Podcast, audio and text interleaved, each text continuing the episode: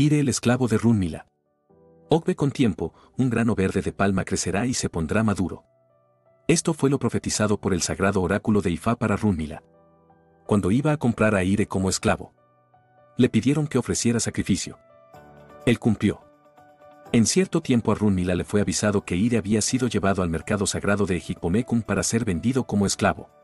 Runmila, quien sabía los beneficios para su familia de adquirir a Ire, se dispuso a partir lo más rápido posible. Sin embargo, y como era su costumbre antes de iniciar su jornada, fue a escuchar el sabio consejo de Ifá con sus estudiantes llamados Abon Serrigid y Teijin. Sus alumnos le aconsejaron a Runmila que antes de partir debía ofrecer B con dos gallinas, dos gallinas de Guinea, dos palomas blancas y dinero. Sin dudarlo Runmila cumplió cabalmente con el B. Posteriormente fue que él partió al mercado de Ejipomecun. Al llegar y sin darle oportunidad a nadie más Runmila feliz y orgullosamente adquirió a Ire. Inmediatamente y como era de esperarse en cuanto Ire llegó a casa de Runmila, absolutamente todo mejoró en su entorno dando como resultado que reinara la felicidad. Runmila y los suyos prosperaron, su estatus ante la sociedad se tornó sumamente influyente.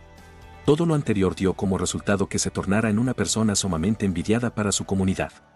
Cuando las personas de su entorno le preguntaban cómo había logrado ese cambio tan enormemente exitoso y repentino, Runmila respondía que era gracias a la ayuda de Olodumare y de su esclavo Ire.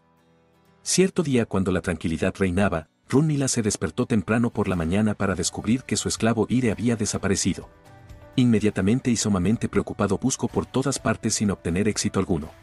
Debido a su desespero, Runmila envió a todas las personas de su alrededor a buscar a Ire, pero para infortunio de Runmila nadie pudo localizarlo. Runmila envió comisiones a las ciudades de Alara, Ajero, Obarangún, Id, Obaloyo, etc. Sin embargo absolutamente nadie pudo hallar el paradero de Ire.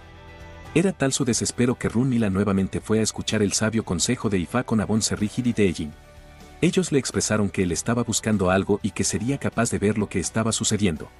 Le pidieron que le rindiera homenaje a Batala con cuatro caracoles gigantes untados con ori y tiza indígena, cascarilla. También debía ofrecerle una paloma blanca y dinero. Le recomendaron que todas estas ofrendas debía ponerlas fuera de la puerta de la casa de Batala. Al terminar de escuchar el consejo Runmila inmediatamente cumplió. Antes de dirigirse al templo de Batala con los materiales del ceremonial, Runmila oró para que su jornada fuera plenamente exitosa. Cuando Runmila llegó a la puerta delantera de casa de Batala, llamó respetuosamente a Batala para que viniera y tomara su comida que había llevado para él.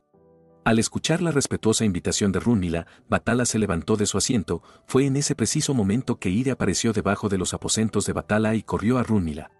Desconocido por todo el mundo, Batala se había sentado encima de Ire desde el momento que Runmila había estado buscándolo. Cuando Runmila vio a Ire, estuvo tan feliz que empezó a cantar y a bailar. Inmediatamente Runmila envió nuevamente encomendados para que dieran aviso a todas las personas que lo estaban ayudando en la búsqueda de Ire expresándoles su agradecimiento e informándoles que ya había sido encontrado Ire. Fue en ese momento que Runmila dio alabanzas a sus estudiantes que le interpretaron el sagrado oráculo de Ifá y a Olodumare por haber hecho posible que fuera hallado Ire. Inmediatamente iré regreso a casa de Runmila y todo cambió nuevamente para bien.